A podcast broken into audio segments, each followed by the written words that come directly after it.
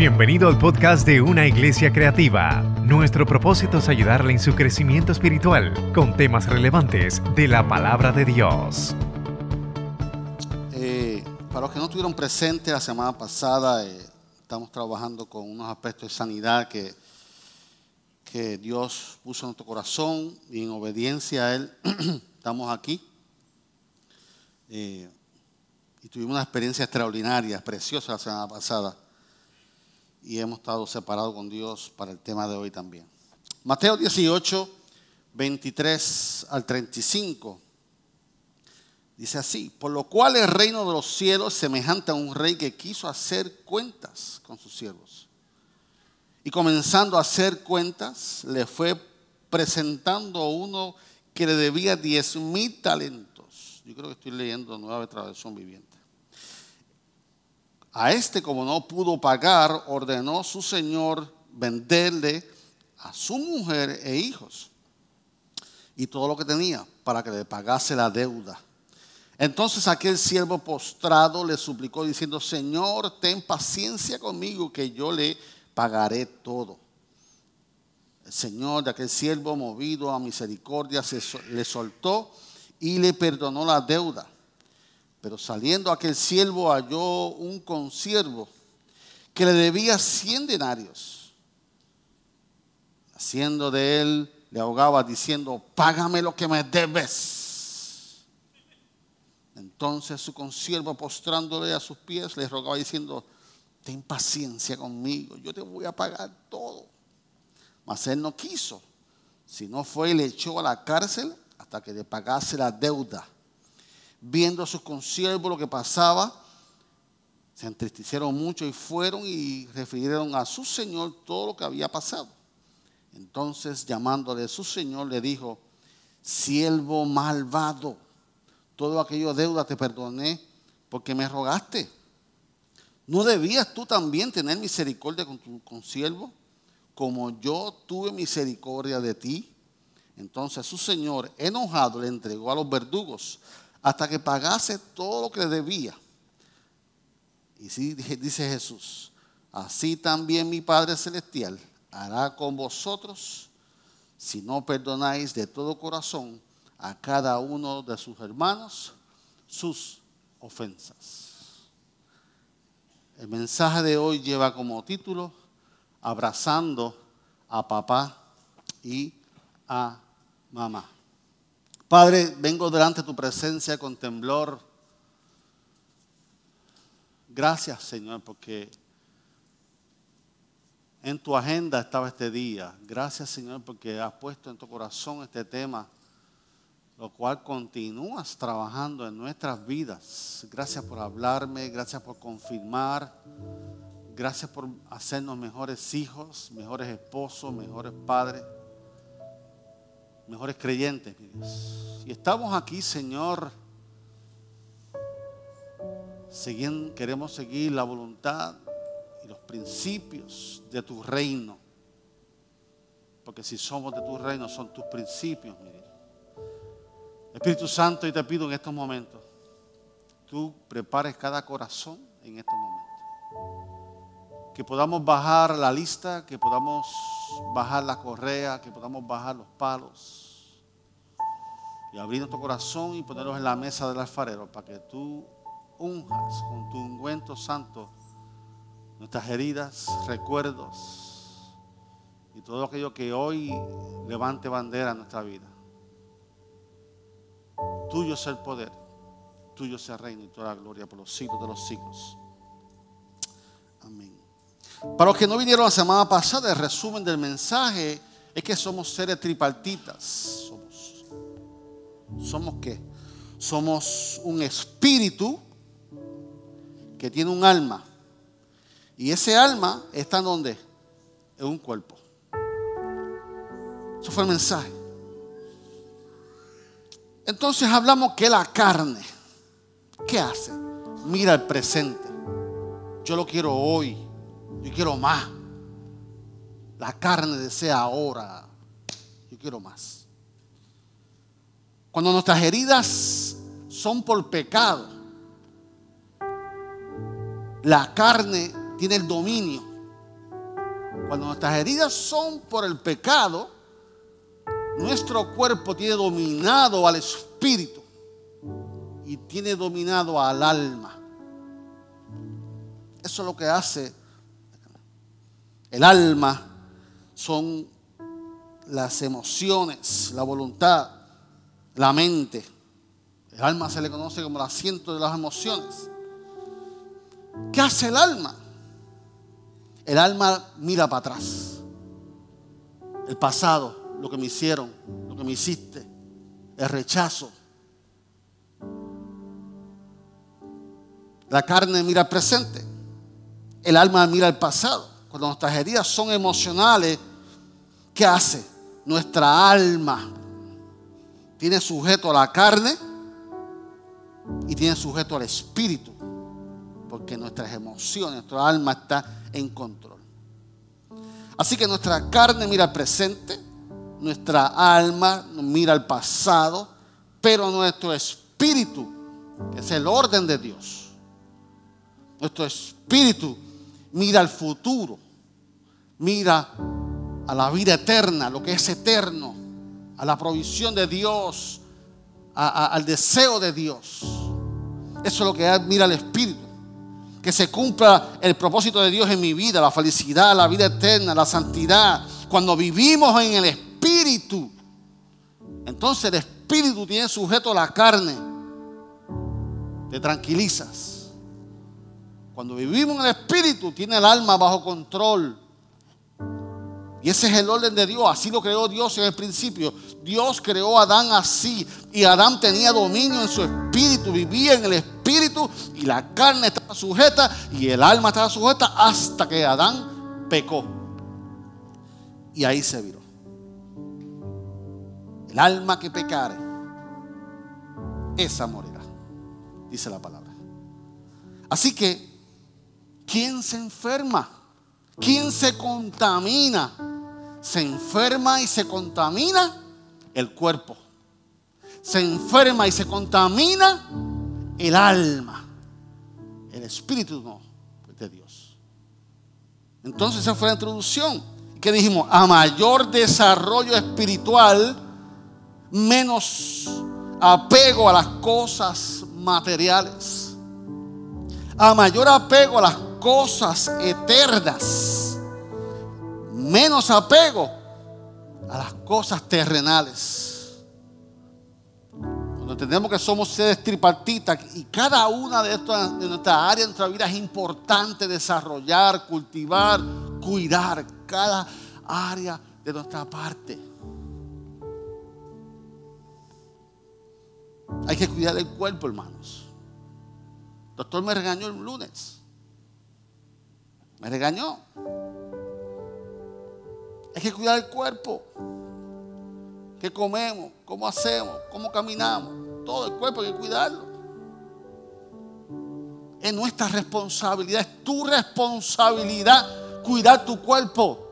Es tu responsabilidad cuidar tu alma, tu pensamiento, tus emociones. Es tu responsabilidad velar por tu espíritu.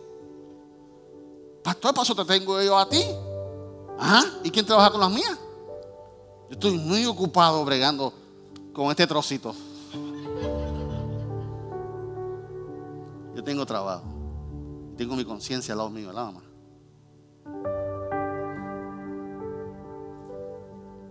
Porque mi esposa dice que el que ama cuida. Así que mi esposa me cuida.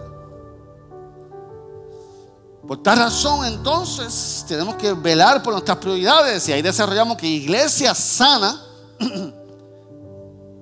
familia sana, crea iglesia sana, porque la iglesia está compuesta por familia.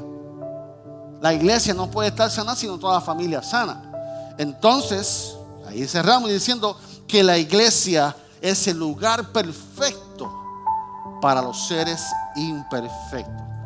Yo quiero que usted sepa que su pastor sabe que Él es un ser imperfecto.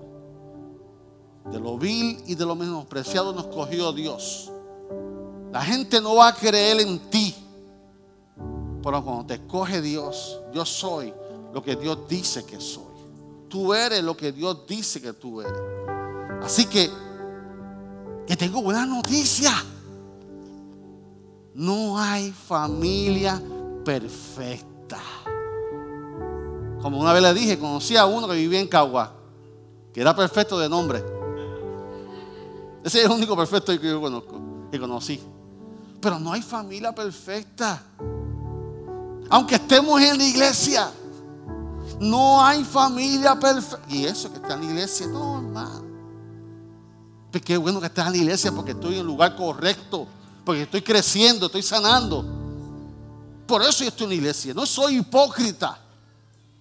Porque la fe viene por el oír del oír de la palabra. ¿Cómo voy a crecer? ¿Cómo voy a sanar? ¿Cómo voy a saber quién me va a confrontar si no es el Espíritu de Dios? No tienes que dejar nada. Porque el deseo de hacer no hacer va a ser el Espíritu Santo. Que te va a decir, ¿cómo así? Pues no hay familia perfecta. Ustedes y yo estamos en ese bote. No hay familia perfecta. Mírate que, tan brutal es. Que todos nosotros tenemos virtudes. Hay virtudes en familia. Hay cosas lindas en tu familia. Hay cosas poderosas en los Rodríguez. O, si, exacto. Pero si son de naranjito, pues son los Rodríguez. Hay, hay bendición. En toda familia hay fortalezas y hay debilidades. Y vale la pena seguir trabajando por, por los Núñez. Vale la pena. Vale la pena trabajar por los Rivera. Vale la pena. Vale la pena trabajar por los Hernández. Vale la pena. Entonces, pero tenemos que entender que no hay familia perfecta. Quítate la presión. Es que yo estoy en adoración y, y, que, yo voy a la iglesia y, y no hay iglesia perfecta. Es más, ¿sabe cómo comienza la Biblia? La Biblia comienza por dos hermanos y uno mata al otro. ¿Quién mató a Abel? ¿Qué familia? Y eso que están en la Biblia. Mira, les cuento. Unos hermanos vendieron a su hermano. Y eso que está en la Biblia. Unos hermanos se les ocurre vender a su hermano menor como esclavo. Shame on you. En Samuel, al papá de David, un papá, qué clase de papá, se le olvidó que su hijo tenía un Davidcito por tirado por allí. Y el profeta le dice, esos son todos. alguien. Ah, es uno ahí que apesta, pero está, por ahí. Apesta oveja. Pues tráetelo. Al papá se lo olvidó al hijo. Y eso que está en la Biblia.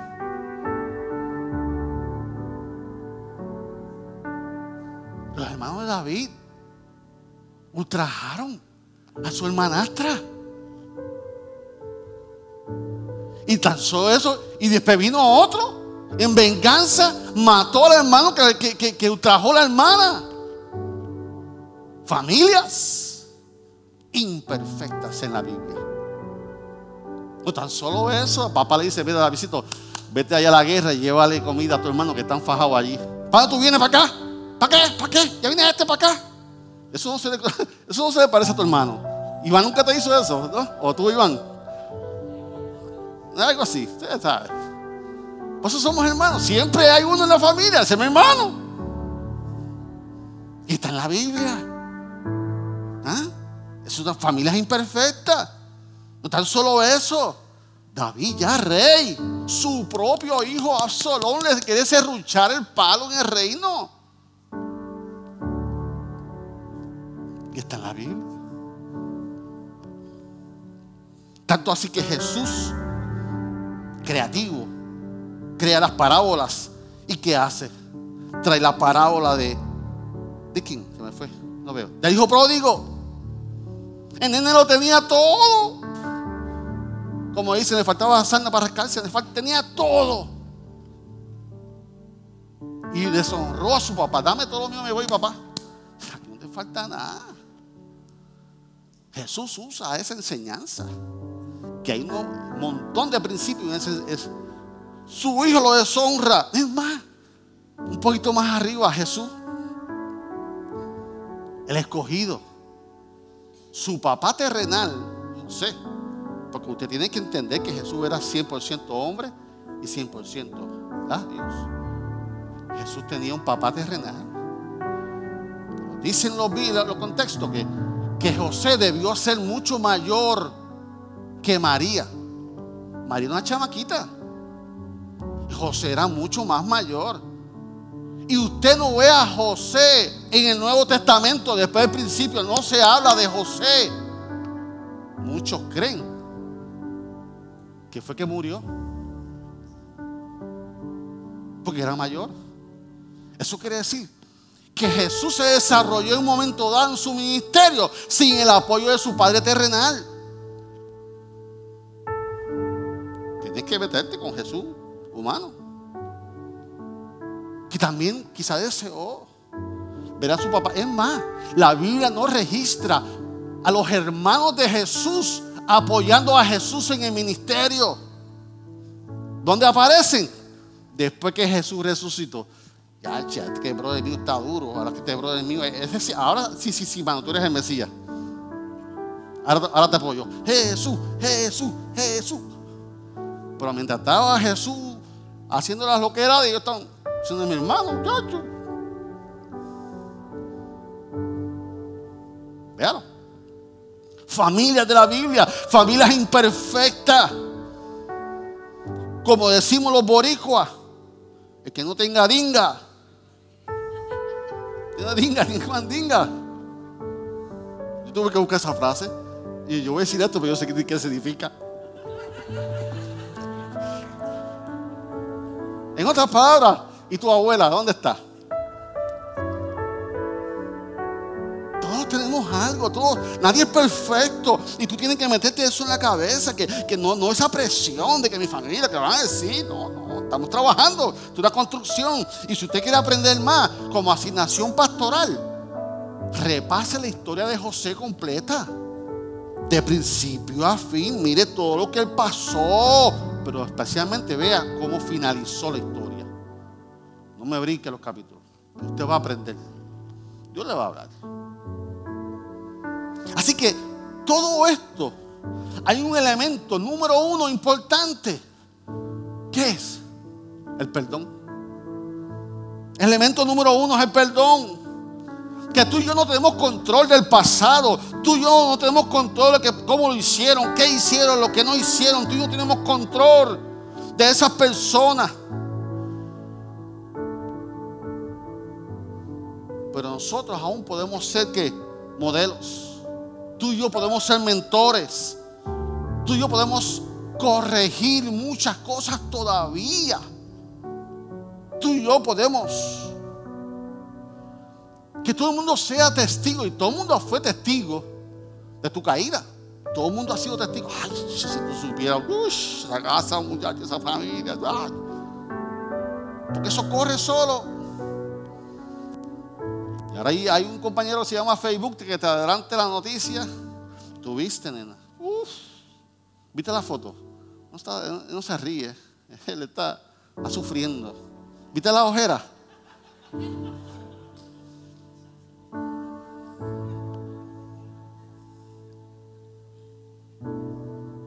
Pero que si todos fueron testigos de tu caída, que todos sean testigos de cómo te levantas, de cómo te restaura. Ese fue mi pasado, pero yo te voy a presentar, hello, te voy a presentar mi presente y por dónde voy. Es más, voy a usar el mismo Facebook. Aquí restaurándome con mi papá. Aquí restaurando con mi mamá. Aquí dejando olvidado pasado. Aquí una nueva senda. Que todo el mundo se sea testigo ahora de cómo me están levantando.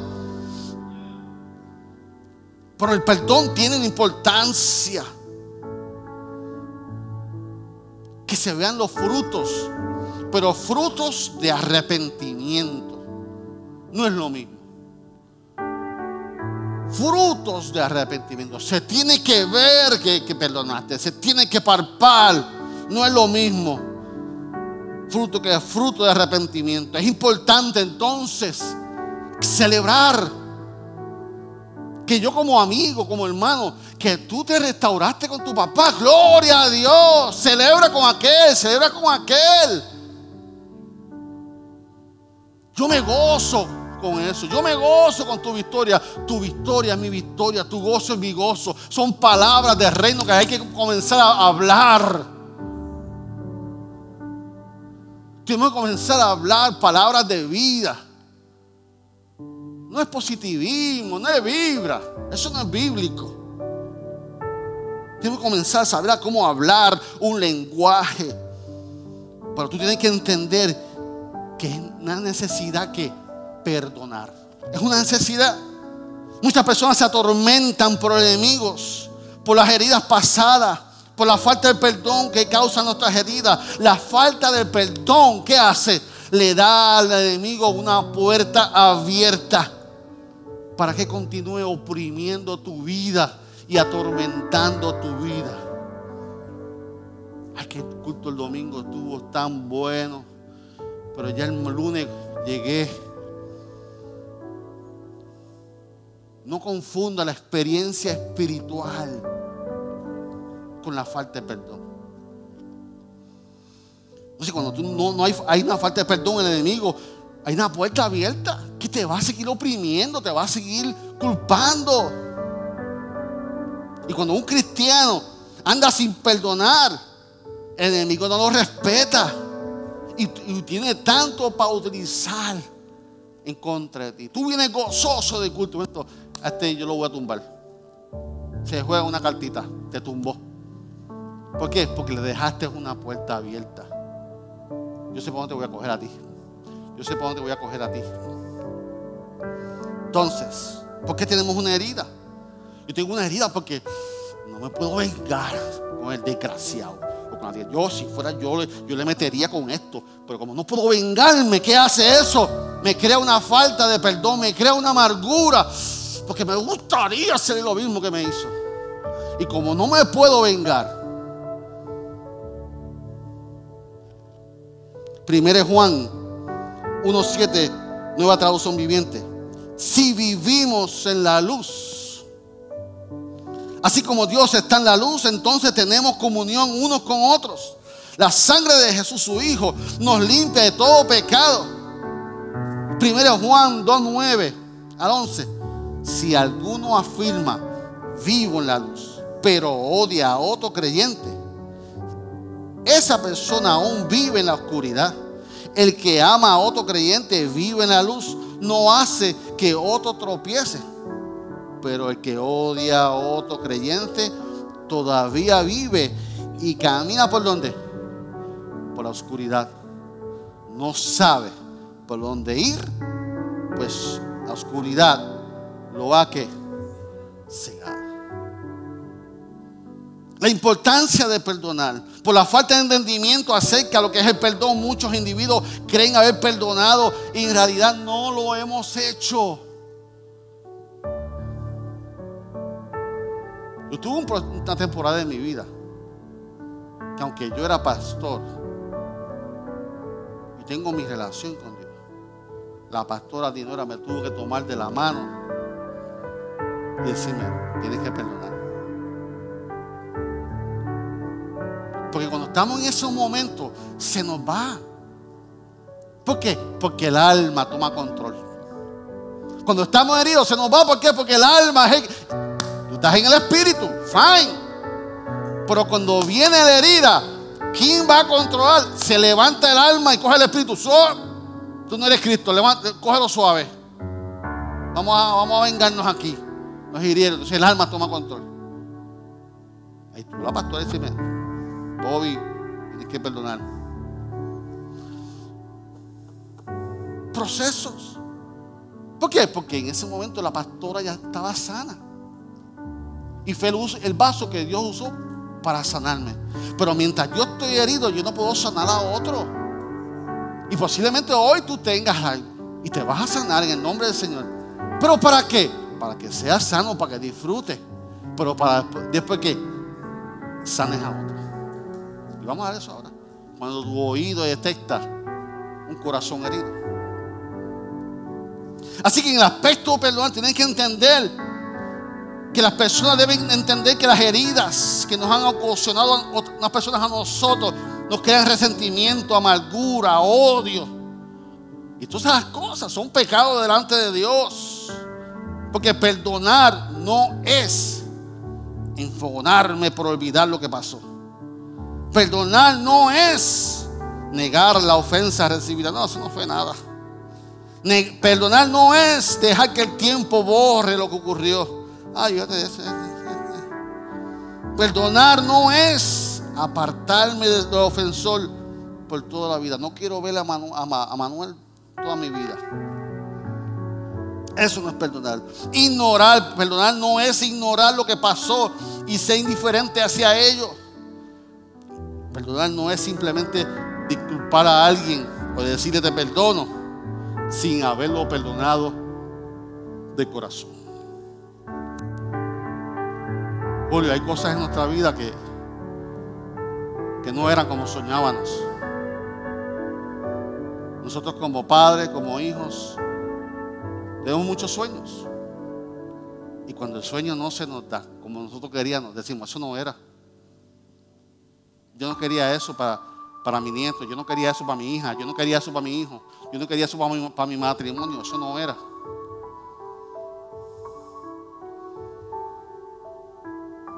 Perdonar es algo más profundo. ¿Qué es perdonar? Perdonar es cancelar la deuda pendiente.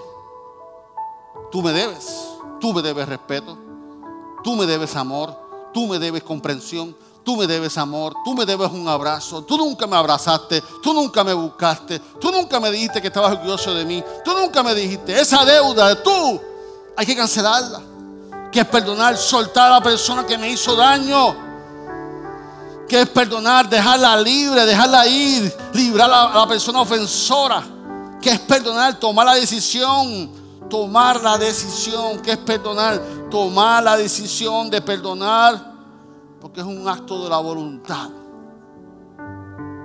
Y la más difícil, por si ninguna la aceptaste, perdonar no es una alternativa, perdonar es un mandato de Dios. ¿En qué reino tú vives? ¿De qué reino tú eres? Yo soy del reino de los cielos. Ese es el mandato del rey. Ese es el mandato de Dios. Porque si Dios ama y cuida.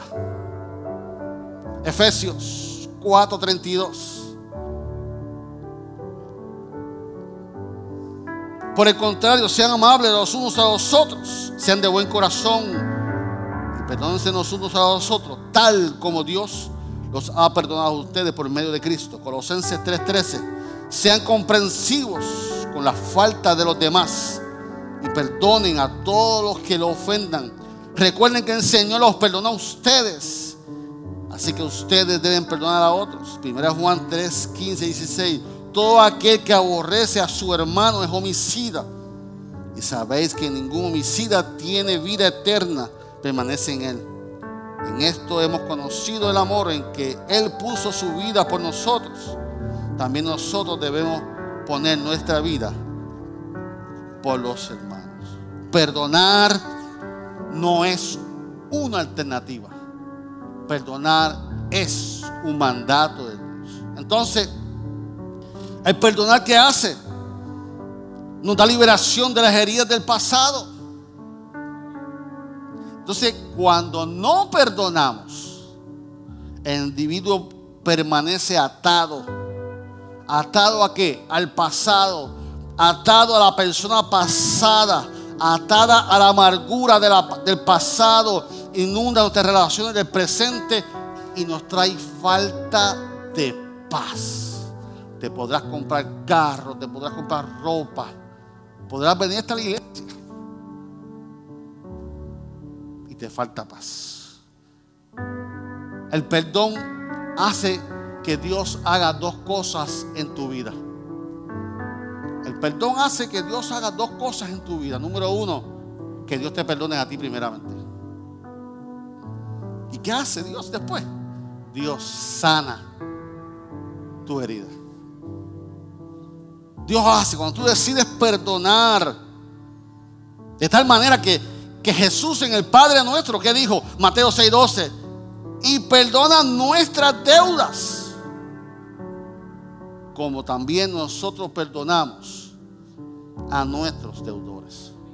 Jesús lo estableció en el Padre nuestro. Entonces cuando Dios, nosotros decidimos perdonar, Dios se mueve a hacer dos cosas. Perdona nuestros pecados y sana nuestras heridas. Entonces una vez que tú tengas conciencia de la importancia que es perdonar, que hoy yo puedo hablar de perdón.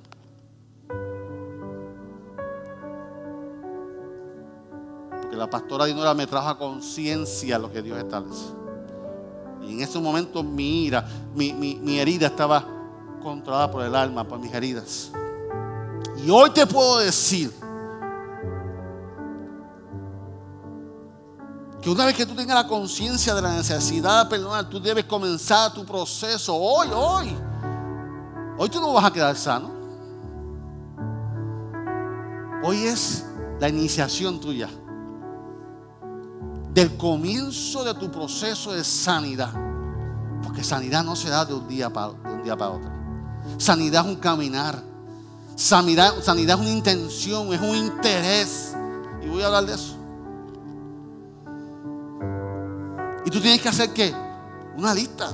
La pastora dio el taller, leamos un libro, ¿verdad? Y dentro de esa sanidad interior que la pastora dio, excelente para mujeres, que espero hay un cuero nuevo lo podamos hacer. Había que hacer una lista de las personas que te ofendieron, de las personas que todavía están aquí, de lo que hizo, de lo que no hizo. Entonces presentárselas a Dios. Yo hice el ejercicio y es sanador. Tú tienes que tomar un momento en tu casa, o esperar a la pastora, o seguir el consejo de la pastora, como quieran hacerlo. Por algún día tienes que hacerlo, la lista. No, no, que ya, no, sí, sí, ese es el problema, que, no, no, no. Enfréntalo, trabájalo, sal de eso. ¿Hasta cuándo vas a seguir?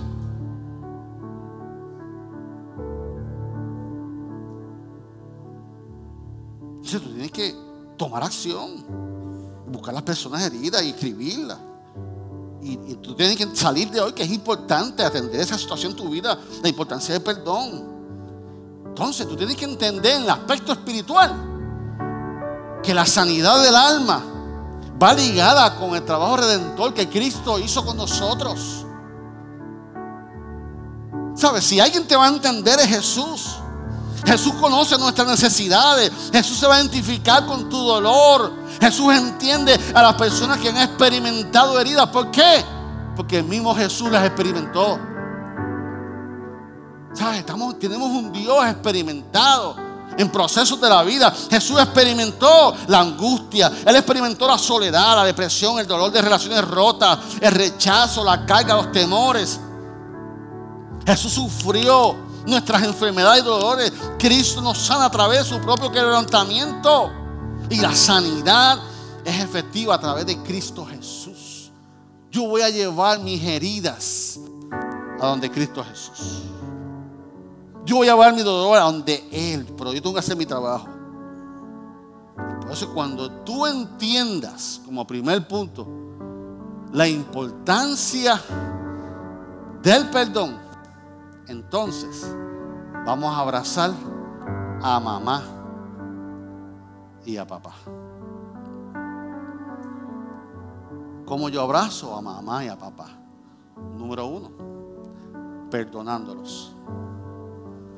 Perdonándolos. ¿Por qué? Porque muchas de nuestras heridas, ¿dónde comenzaron? Comenzaron en casa.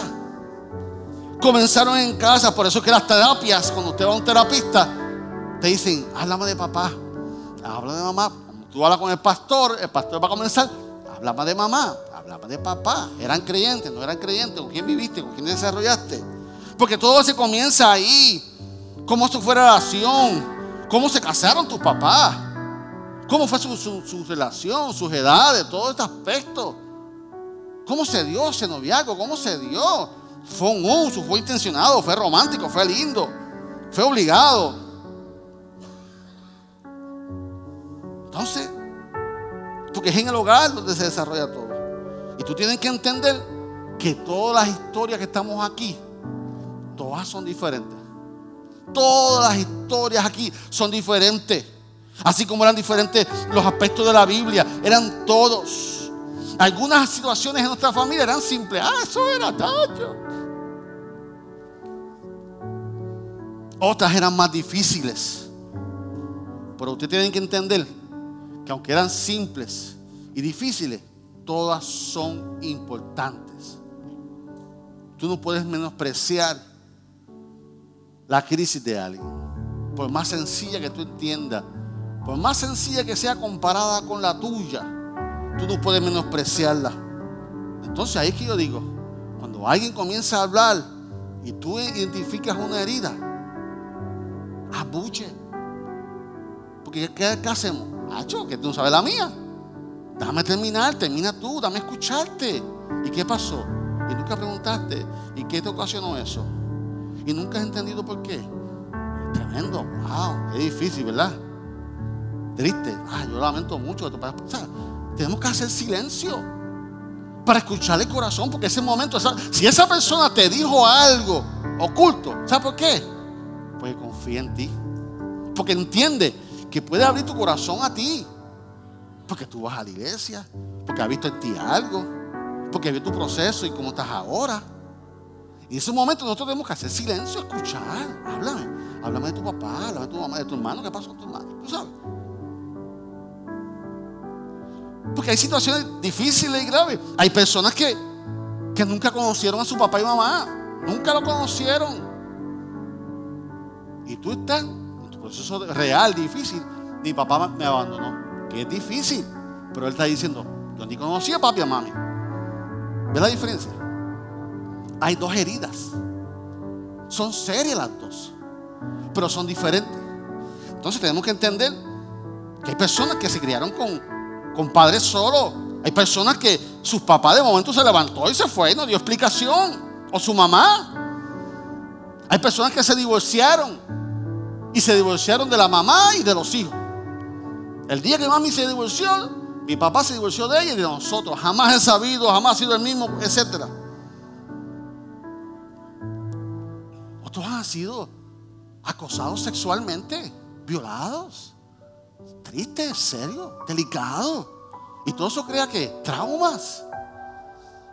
Así que si mi experiencia es simple y la tuya es difícil o la tuya es difícil, la mía es simple, ambas son serias. Ambas ocasionaron trauma, ambas hirieron, pero ambas son importantes, son serias. Y yo lo voy a contar mi testimonio sencillo. Ahora. Pero cuando me pasó, no lo fue. En mi adolescencia, hijo de pastor, comenzó la iglesia en iglesia mami. Crecimiento. Yo tenía 13 años, 14. Mm, yo tuve un sueño. Yo quería ser pelotero.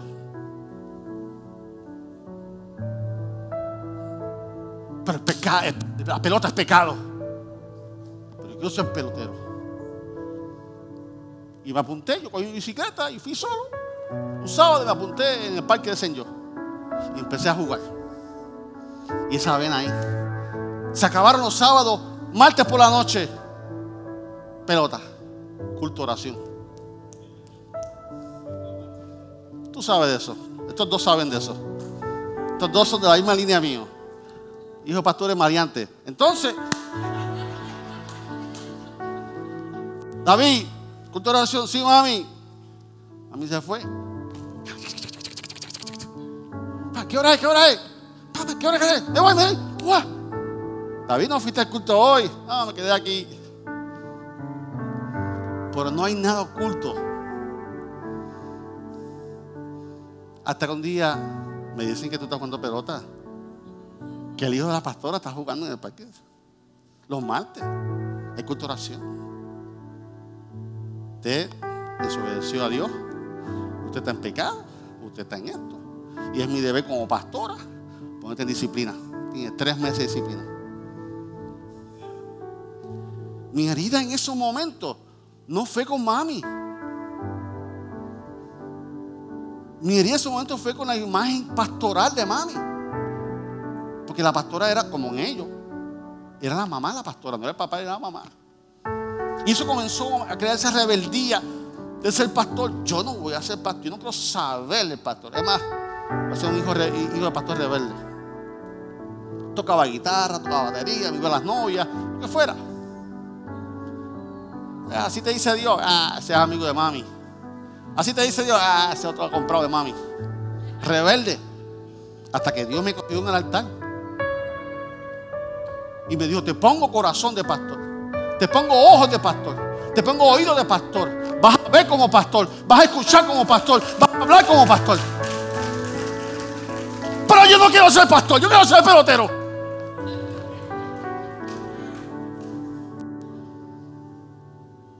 Ahora me río. En ese momento no me reí. Y no disfruté el pastorado de mami. Acepté el llamado de Dios. Pero mi hermano era mi héroe. Hasta que entendí que tenía que ser sano con la imagen de mami. Y fui a sanando a los sanadores de los guidines. Sanando a los sanadores. O sea, lo que te quiero decir es que, que tú entiendes que tienes que ser sano. Tú tienes que trabajar por la sanidad. No te puedes quedar con que yo tengo que perdonar. No, tú tienes que ir trabajando. Y allí en el altar tuve que aprender a cómo perdonar a mi mamá en ausencia. ¿Qué significa eso? Es yo perdonarla. Porque si yo voy donde mami, mami, quiero decirte que te perdono. ¿Por qué? Porque yo hice esto. Pero es que mi oración fue contestada, muchacha. Tú eres un ministro de Dios, tú eres pastor. Pero yo quería ser pelotero. Caso sencillo. Pero para mí era real. Yo entendía que antes de ser pastor, yo tenía que alinearme y sanar la imagen pastoral de mami. Y tuve que ir al tal. Mami, te perdono. Porque tu buena intención pastoral lastimó esto o esto. Hoy perdono tu culpa. Hoy cancelo tu deuda Espíritu Santo de Dios, ya hice mi paso. Ayúdame a sanar en el proceso. Porque eso no se sana de instantáneo. Tu sanidad no es instantánea. Tú comienzas. Comienzas a leer y a estudiar y a buscar y a orar y a pedir al Espíritu Santo que te continúe porque van a ver. ¿Qué pasa conmigo cuando yo veo un juego de pelota? Ese uniforme me hubiese quedado a mí. Porque te van a traer recuerdos. Y ahora yo puedo ver un juego de pelota sano. ¿Por qué? Porque yo perdoné eso. Sencillo, Watson. Sencillo, querido Watson. Pero real. Y el tuyo puede ser que no sea sencillo. Pero es real. Y una vez que yo decido perdonar, entonces yo comienzo a trabajar por eso. Hoy vamos a solamente comenzar con, la sanidad como un comienzo, abrazar en nuestra mente, abrazar en nuestro corazón, que yo tengo que perdonar a mamá y a papá. Porque posiblemente te tocará perdonarlos sin que ellos lo sepan. Más, posiblemente te tocará perdonarlos estando muertos ya. Porque aunque no estén presentes, están presentes aquí todavía. Y cada vez que algo que significa a tu mamá, cada vez que significa algo con tu papá, pa. Entonces yo te, yo te pregunto, ¿en verdad tú, tú piensas que a los 80 años, antes de morir, yo le voy a decir lo que, yo solo voy a decir todo, antes de morir yo lo voy a decir todo? ¿Verdad? De verdad tú vas a coger ese momento que lo normal es que pasamos lista de nuestra vida, lo que hemos hecho y no tenemos, ya, ya vamos a morir con una culpa porque debía haber hecho esto, debía haberle caso a esto. Estoy en esta enfermedad porque no le tú sabes. Cuando un anciano llega a esa edad, comienza la, lista. Y tú como hijo vas a ir allí a ametrallarlo. ¿De veras?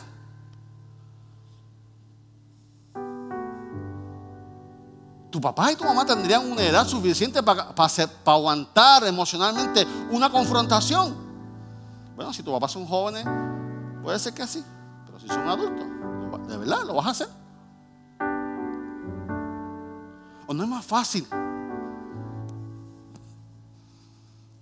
Ya en el hecho, porque muchas veces te va a tocar ahí.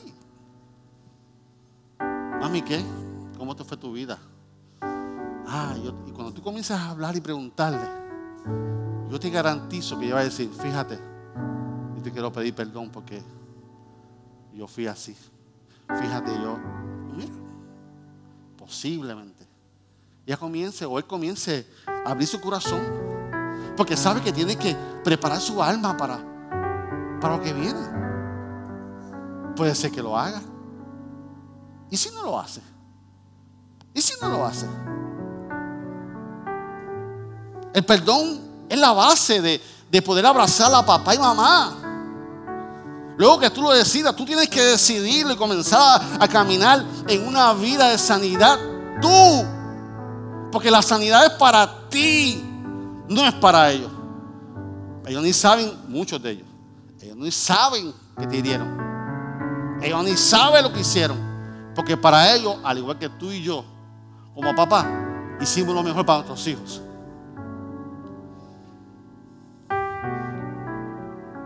Porque cada herida es diferente en los procesos familiares.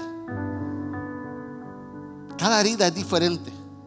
Pero lo que no es diferente, lo que nunca va a cambiar, es que todo comienza con tu decisión. Tú eres el que decide si vas a perdonar. Sea grave, sea chiquito, pero nada de eso va a cambiar.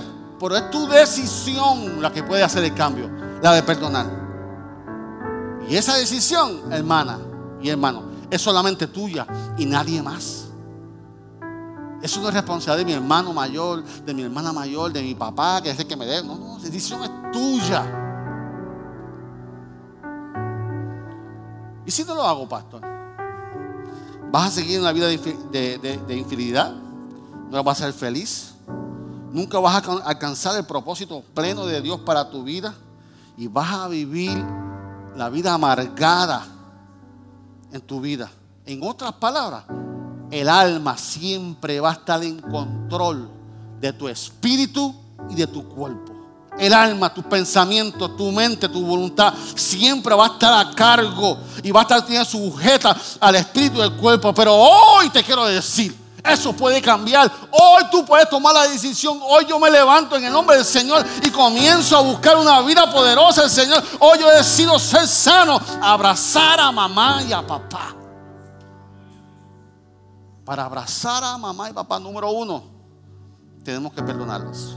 Para abrazar a mamá y papá, número dos, Grace, tenemos que honrarlos. Efesios 6, 1, 3. Hijos, obedezcan a sus padres porque ustedes pertenecen al Señor. Pues es lo correcto. Honra a tu padre y a tu madre, que es el primer mandamiento que contiene una promesa. Si honras a tu padre y a tu madre, te irá bien y tendrás larga vida en la tierra. Papi estaba en el lecho de la cama, yo disfruté ese momento. Fue cansón, fue fuerte. Pero yo lo hacía con ese amor, con esa honra. Porque lo amaba y sabía que hay una promesa delante de Dios. Hay un poder en la honra. Dios creó un poder en la honra. La honra no lo crearon los orientales. Los orientales se nos adelantaron a nosotros y saben el poder que hay en la honra. Por eso la viven, la exigen, la disciplinan, todo. ¿Por qué?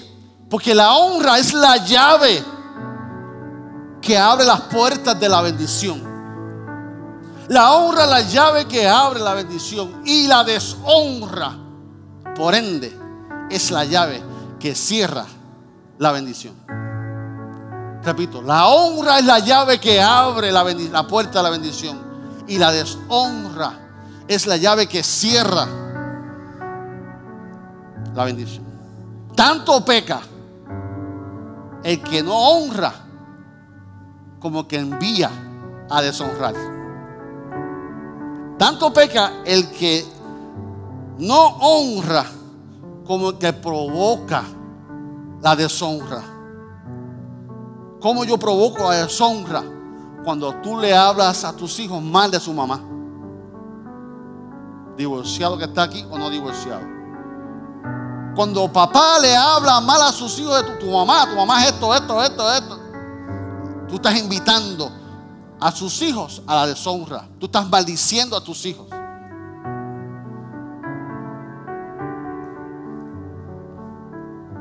Cuando mamá habla mal de papá, divorciado, casado, es que tu país no pagó la pensión. Estamos chavados. Esos asuntos se trabajan de papá a papá. No coja a sus hijos de mensajero. No, no coja a sus hijos de escudo. No coja a sus hijos como alma de venganza.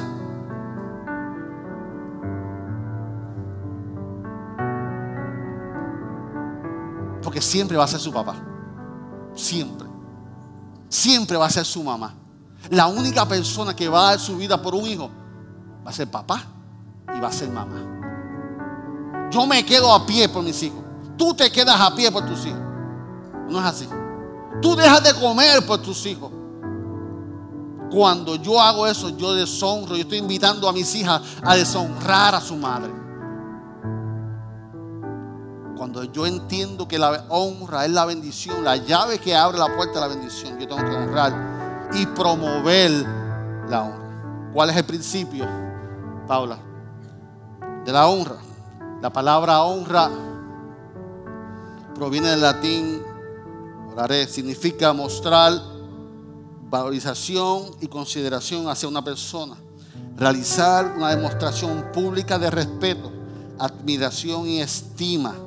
Pero un factor a tener en cuenta es que debemos honrar no solo en palabras, sino en acciones y actitudes reales. En Cristo está. Honra a tu padre y a tu madre, que es el primer mandamiento con promesa. No dice, honralo si te abrazó. No dice, honralo si te dio chavo. No dice, honralo si no se divorcia de tu mamá. No dice, honralo si. No, no. Dice, honralo. Sea bueno o sea malo, honralo. Te besó o no te besó, honralo. Se lo merece o no, honralo.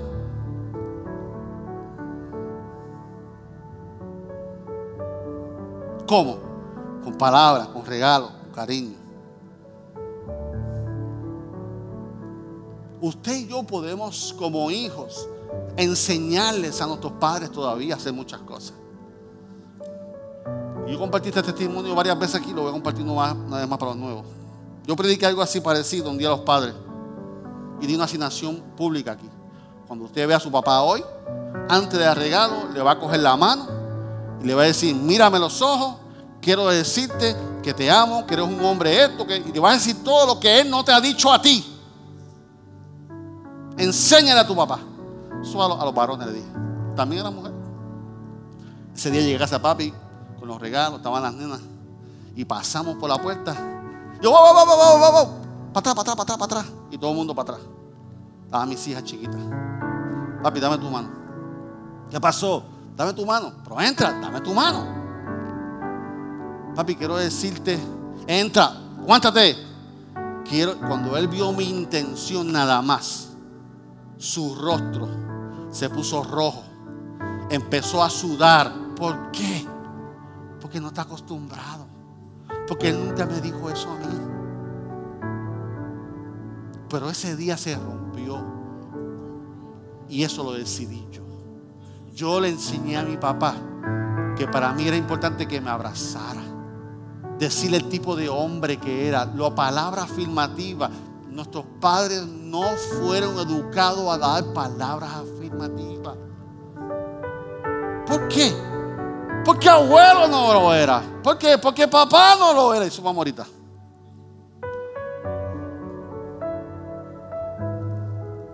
Todavía podemos enseñarle. Todavía tú puedes decirle, te extraño. Yo deseo compartir más contigo. Tú no me extrañas, papi. Tú no me extrañas, mami. Ahora, si le dice eso, saca la agenda. Porque te va a decir cuando nos vemos. Tú, tú puedes provocar. A enseñar a tu papá y tu mamá. Tú sabes, papi, ¿qué te queda de vida? Tienes 70 años, 15, 20 años. ¿Qué tal si tú y yo nos disfrutamos más? ¿Qué tal si tenemos un date más diferente? Si hacemos lo mismo siempre, vamos a tener los mismos resultados. Ese es nuestro tema. Y cuando yo fui a ver la nena San Francisco, yo me apliqué eso. ¿Y qué hice? Jessica, el jueves, tú y yo solo, sin las nietas. Las nietas no me van, no, no voy a ver las nenas. Te espero en el parking. Y cuando llegué a San Francisco, Mónica entró, se quedó con las nietas y yo me fui con Jessica solo. Y comimos, Jessica, ¿cómo tú estás? Porque las nietas me ocupan el tiempo. Yo necesito hablar con mi hija. Y yo saqué un tiempo con Jessica solo. El viernes era de Mónica. Solo nos fuimos a desayunar. Ahí en la bahía, acá atrás, allí. Y pasé divino con Mónica. Sábado domingo, con Karina. Dormí con Isla, dormí en la casa, la chiquita, la pelota y comí. Pero si yo no hago las cosas, no hago los cambios, voy a tener los mismos resultados. Y nosotros como hijos podemos enseñar a nuestros padres, ahora se hace así. Y tú tienes que entender que a ellos se les hace difícil, le da bochorno. Saca un date con tu papá, saca un date con tu mamá. Me fascina cuando Dinora hace. Yo voy a ver una película con mami. Eso fue un chiste, un chiste interno. Iba a ver una película con otra actriz. Y Dinora bien contenta. Ay, sí, y yo quiero ver la película que es con Ingrid Chacón.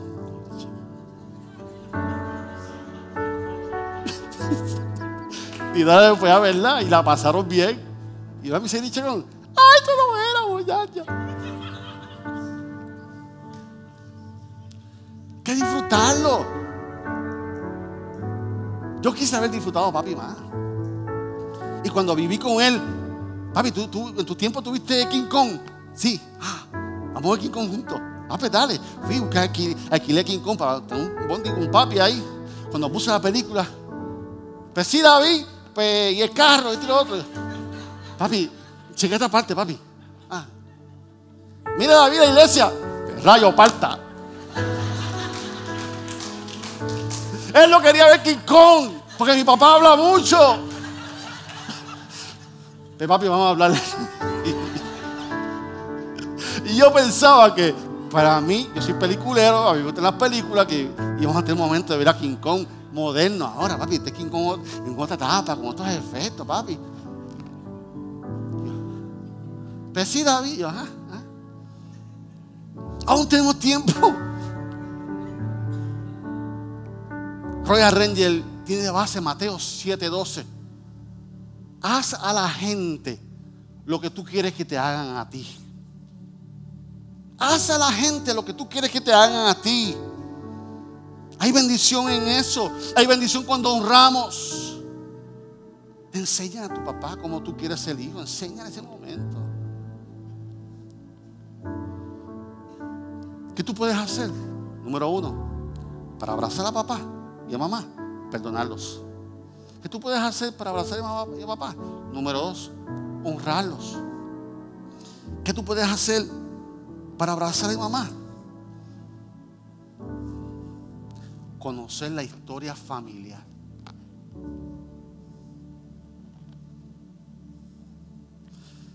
Desde que yo estoy con este hermano, mis tíos se han ido muriendo y a mí me dio, otros días se murió un tío mío, me dio una cosa y no era, tienes que ir a verlo. Si te pones así, tienes que ir a verlos en vida. La realidad es que yo tengo 14 tíos. Y no tengo ni un recuerdo lindo de cada uno de ellos. Solo regaños. Pero eran tíos buenos. O sea, no estoy diciendo, no. ¿Qué? Estaban ocupados. Y eran personas mayores de edad. Yo era más. Así que yo decidí a ver la Titi Sobeida, que es familia de los Núñez a West Palm Beach. Porque era la única tía política que estaba viva, sólida, y yo quería honrarla. ¿Qué es honrarla? Yo fui, ya de cierre, le dije, Titi, yo quiero darte la. Fuimos a orar, me dijo, sobrino, ora, por favor, bendícenos. estaba la prima, mis dos hermanos mayores. Y yo vine a decirte, gracias por los regaños que me diste. Que en aquel momento eran regaños. Hoy yo entiendo que era la forma tú de decirme que me amabas. ¿Y sabes qué hicieron ese regaño? Aportaron al hombre que soy hoy. Y yo quiero decirte, Titi, que tu vida tuvo propósito. Yo dije eso, ya se descuadró una presencia de Dios hermosa, que todo el mundo estaba llorando. Y yo comencé a afirmarla.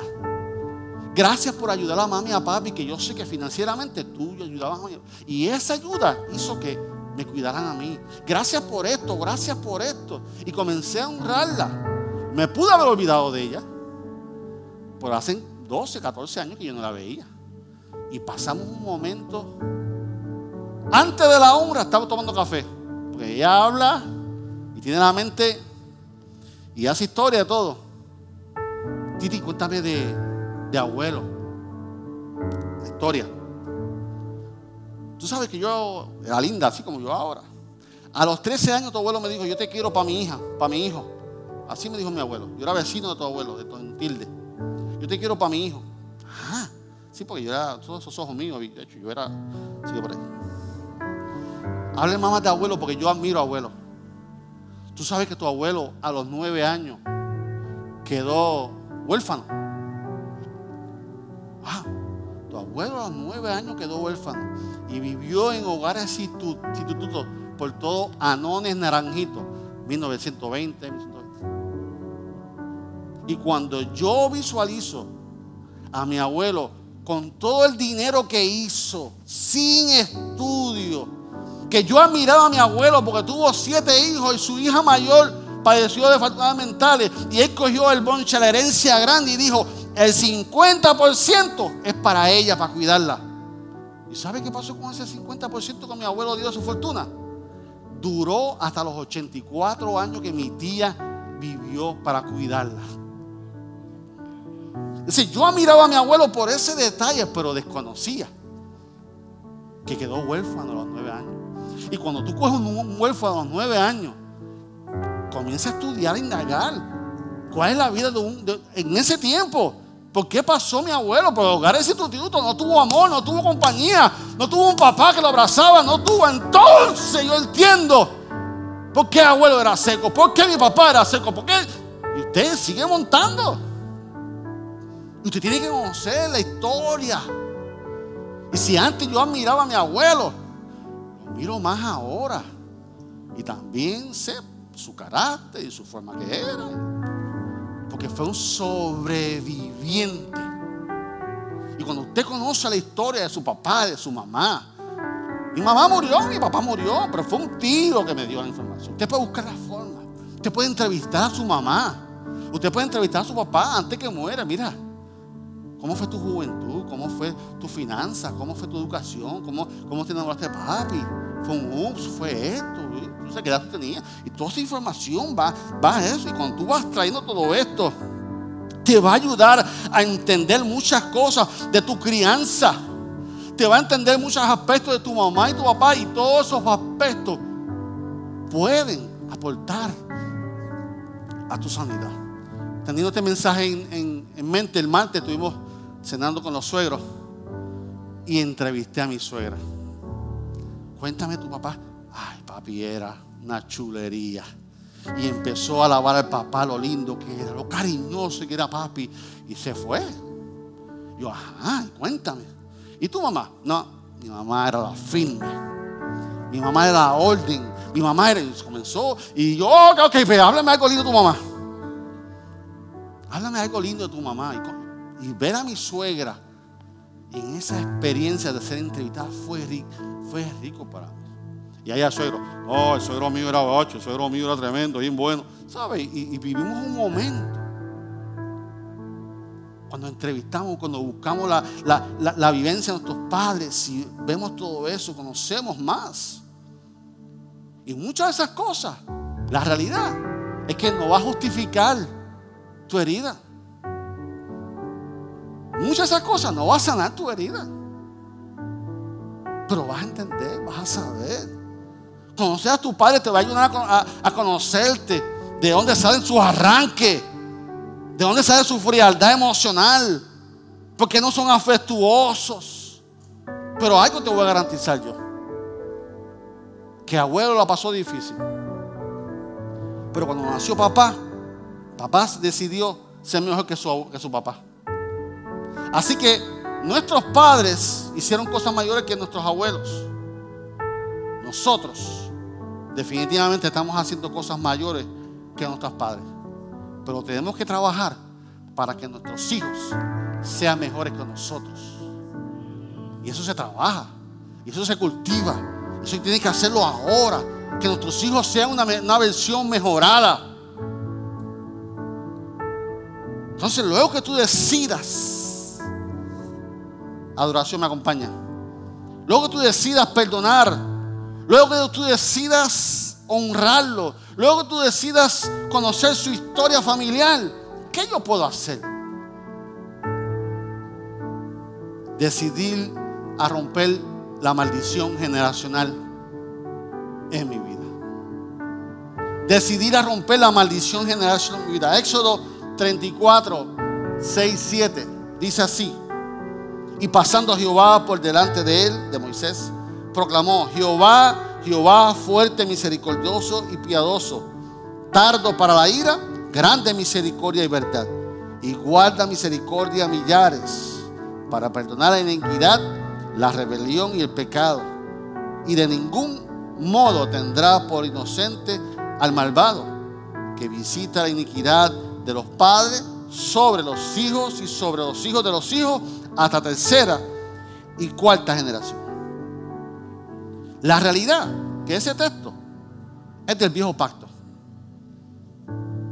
No es de ahora. Ese texto es del viejo pacto. Nosotros vivimos bajo el nuevo pacto. Nosotros venimos y el nuevo pacto es de Jesús para acá. Así que ese pacto, nosotros vivimos por el nuevo pacto, que es a través de Jesucristo. ¿Qué hizo Jesús con, con la maldición generacional? La redimió, Jesús nos redimió a nosotros. ¿Qué significa redimir? Significa rescatar, sacar de la esclavitud, pagar tus deudas en totalidad. O sea, así tú sabes a quién tú perteneces legalmente. Entonces, ¿por qué hay creyentes que caminan todavía en esa maldición? Que legalmente Jesús hizo lo que hizo. Que legalmente un creyente no puede estar bajo la maldición legal. Pero sí puede experimentar la decisión que era tomado por su falta de dominio propio. Por eso es que vemos la sociedad abuelo alcohólico, papá alcohólico, hijo alcohólico. Abuelo adúltero, papá adúltero, hijo adúltero. Por eso vemos, porque porque es una decisión y tú decides experimentar esa experiencia. Tú decides. Jesús rompió la maldición general, generacional. Ahora nosotros estamos en Cristo. Tú decides si tú vas a ser un maltratante como abuelo lo fue o como papá lo fue. O decides, yo voy a ser mejor papá que abuelo, que papá. Yo voy a ser mejor esposo que papá, que abuelo. Yo voy a ser mejor hombre que abuelo, que papá. Tú decides, es una decisión. Pero alguien tiene que, que decir hasta aquí. Hasta aquí llegaron los Aliceas. Hasta aquí llegaron los Nieves. Mi padre no me abrazaba. Yo voy a abrazar a mis hijos. Mis padres no me dieron valor. Yo voy a dar valor. Mis padres no me dijeron cosas lindas. Yo voy a hacerlo así. Mis padres se divorciaron, yo no me voy a divorciar. Mis padres no le dieron la prioridad a Dios. Yo le voy a dar la prioridad a Dios.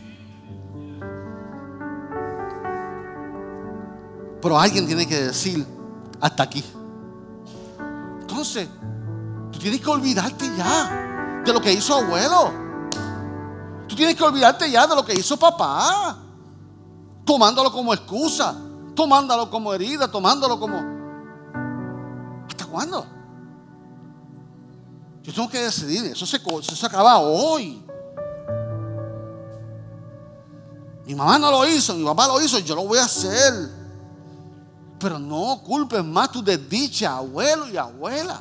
Sé responsable por tus decisiones. Decide sanar, decide perdonarlo, decide honrarlo, decirle lo mejor de su vida. Que tú decidas sanar tu familia. Yo voy a sanar lo que me queda a mí de mis hijos. Yo decido hoy. Y hoy el llamado es simple. De que bajemos el dedo de la culpa. Bajemos el dedo de, de la deuda que tienen nuestros padres por nosotros.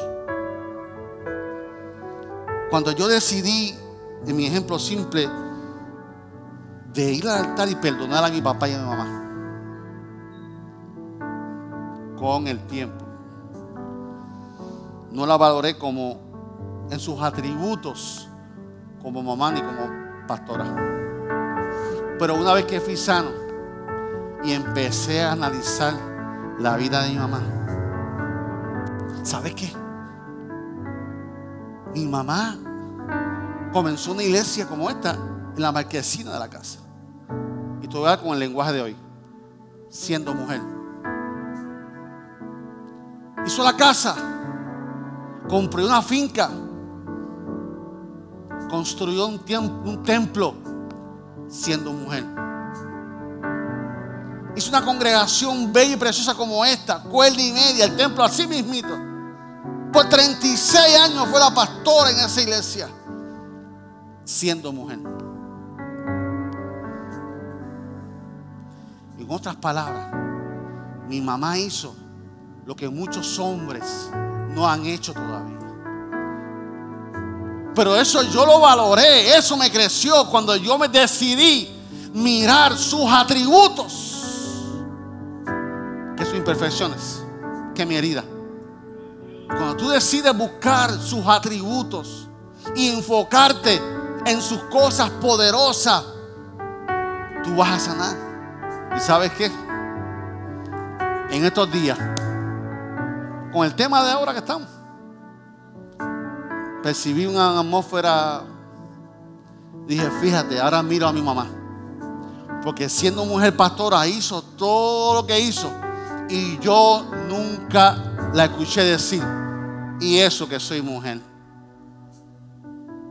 Mi mamá hizo lo que hizo sin decir que me están persiguiendo que me están acusando porque soy mujer. Ella hizo lo que hizo porque ella sabía cuál era su llamado, quién con quién Dios estaba y quién ella era en Dios. Y no menospreció al hombre, no menospreció a la mujer. Y tú entonces cuando tú decides, ¿qué tal si nos ponemos de pie?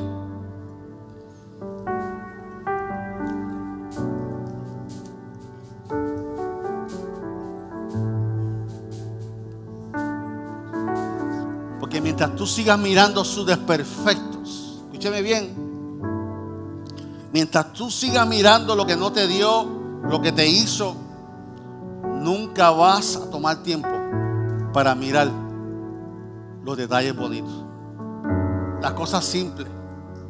Yo me dediqué a buscar cómo mi papá me, demostraba amor, porque nunca me lo dijo, nunca me lo expresó, y lo encontré, lo encontré. Papá me decía que me amaba por el, lenguaje de, enseñanza.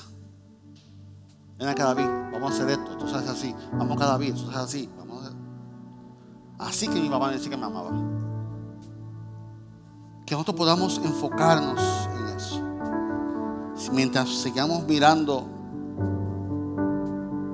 lo negativo, no vamos a sanar. Nunca vas a ser feliz, vas a tener tu amargura. Pero hoy un buen paso. Hoy un buen paso para que tú le entregues al Señor. Para que tú vengas al altar hoy a hacer un pacto con Dios. A decir, Señor, estoy aquí porque he decidido perdonar a papá. He decidido honrar a papá. He decidido buscar mi familia y romper la maldición. Puede ser que la sanidad se complete en el hecho de la muerte, como puede ser que no. Mientras tanto, ¿qué tú vas a hacer? ¿Qué tú vas a hacer? Que tu, que tu vida tenga el alma controlada. Que tu espíritu tenga control sobre tu alma y tu cuerpo. Padre, yo vengo delante de ti en esta mañana. Te damos gracias por tu palabra. Te damos gracias por la experiencia de la vida. Te damos gracias por la Biblia que nos demuestra las diferencias y las familias disfuncionales. Hoy venimos delante de ti, Señor, con corazones tocados, con recuerdos que han revivido. Pero hoy, Señor, es un día de iniciación. Hoy es un día de iniciación, pero hoy vamos a decidir. Y cada persona, mi Dios, que pase al frente es porque va a decidir el comienzo de abrazar a papá y a mamá. Y venimos delante de ti para que el Espíritu Santo, pedirle al Espíritu Santo que nos acompañe en la travesía, en el caminar de completar nuestra sanidad. Que podamos abrazar a mamá y a papá en el nombre de Jesús. ¿Sabes que tus hijos te están viendo? ¿Sabes que tú eres un modelo para tus hijos? Adiós papá, pero cambiaste de, idea y ahora estás así en esta. Sí, hijo, porque yo estaba mal. Hay enseñanza en eso. Sí, hijo, porque yo estaba incorrecto, yo estaba herido, yo estaba eso cuando uno está herido, y ahí le predica a su hijo y le enseña. Vamos a adorar a Dios con cántico y el altar se abre. Para ti que quieres iniciar, trae tu carga, trae tu herida, trae tus pensamientos. Nadie va a mirar a nadie. ¿Por qué? Porque toda familia tiene algo. Pero es un impacto delante de tú y Dios. Y decir, Señor, ayúdame a poder abrazar la memoria de papá y a mamá. En el nombre de Jesús. Amén. Adoramos a Dios. Los diáconos y los pastores, por favor. Un Dios.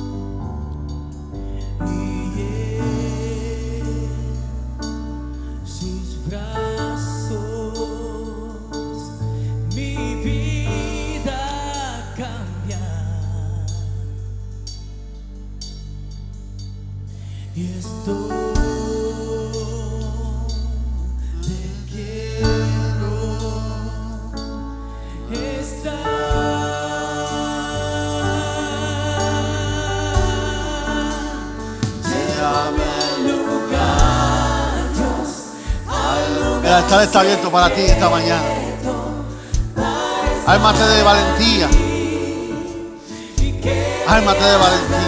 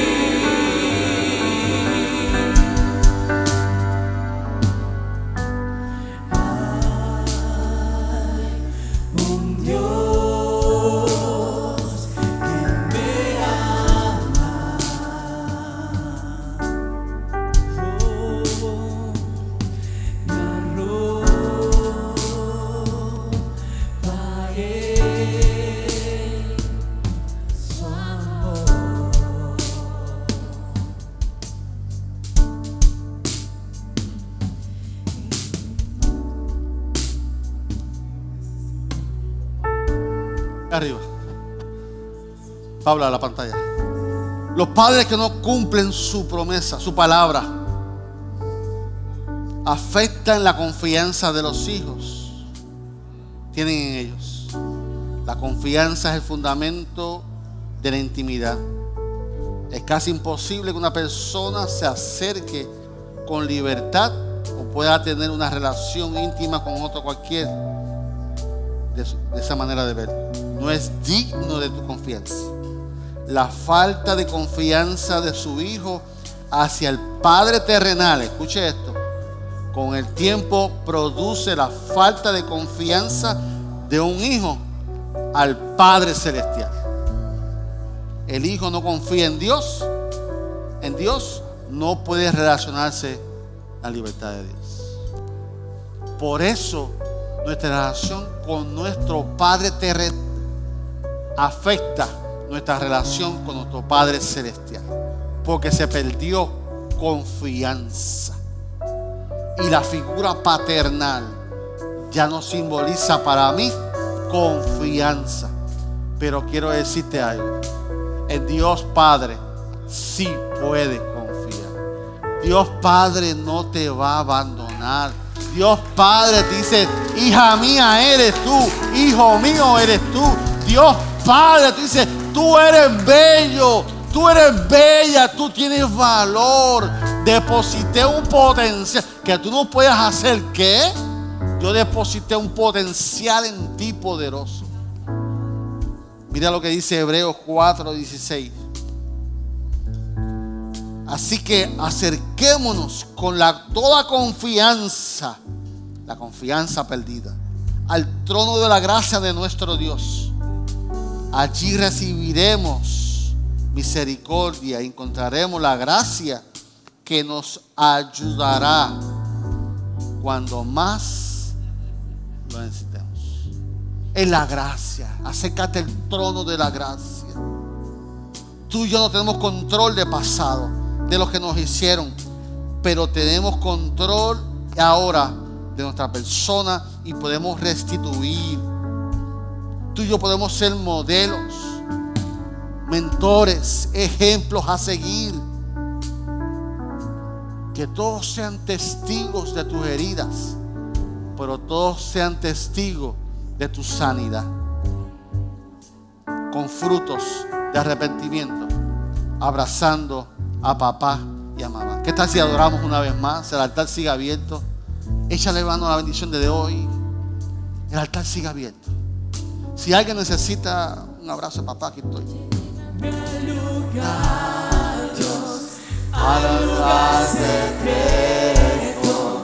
Para estar allí que me hagas como tú, envuélveme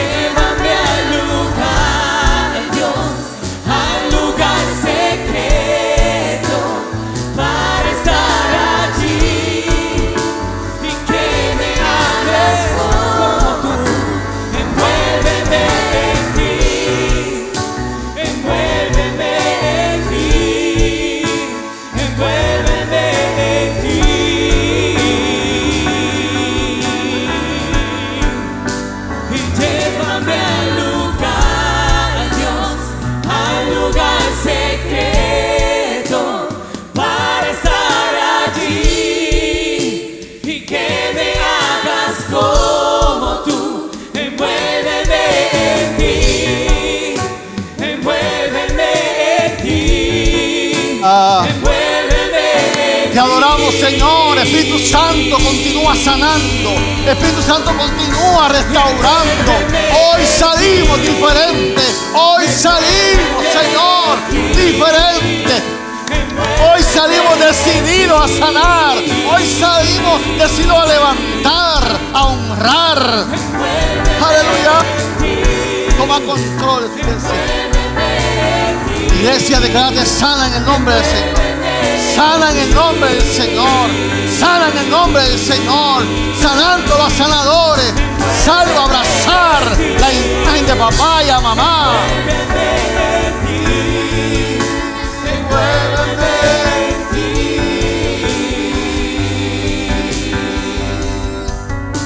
Gracias Padre por tu palabra.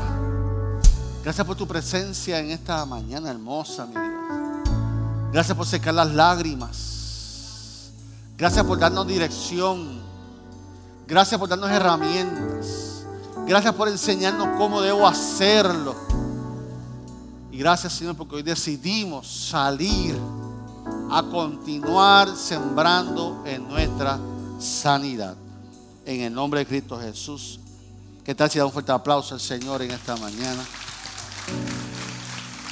Oh, aleluya. Gracias por escuchar nuestro podcast. Para conectarse con nosotros, siga nuestra página web, unaiglesiacreativa.com o en Facebook, Una Iglesia Creativa, donde hay un lugar para cada miembro de su familia.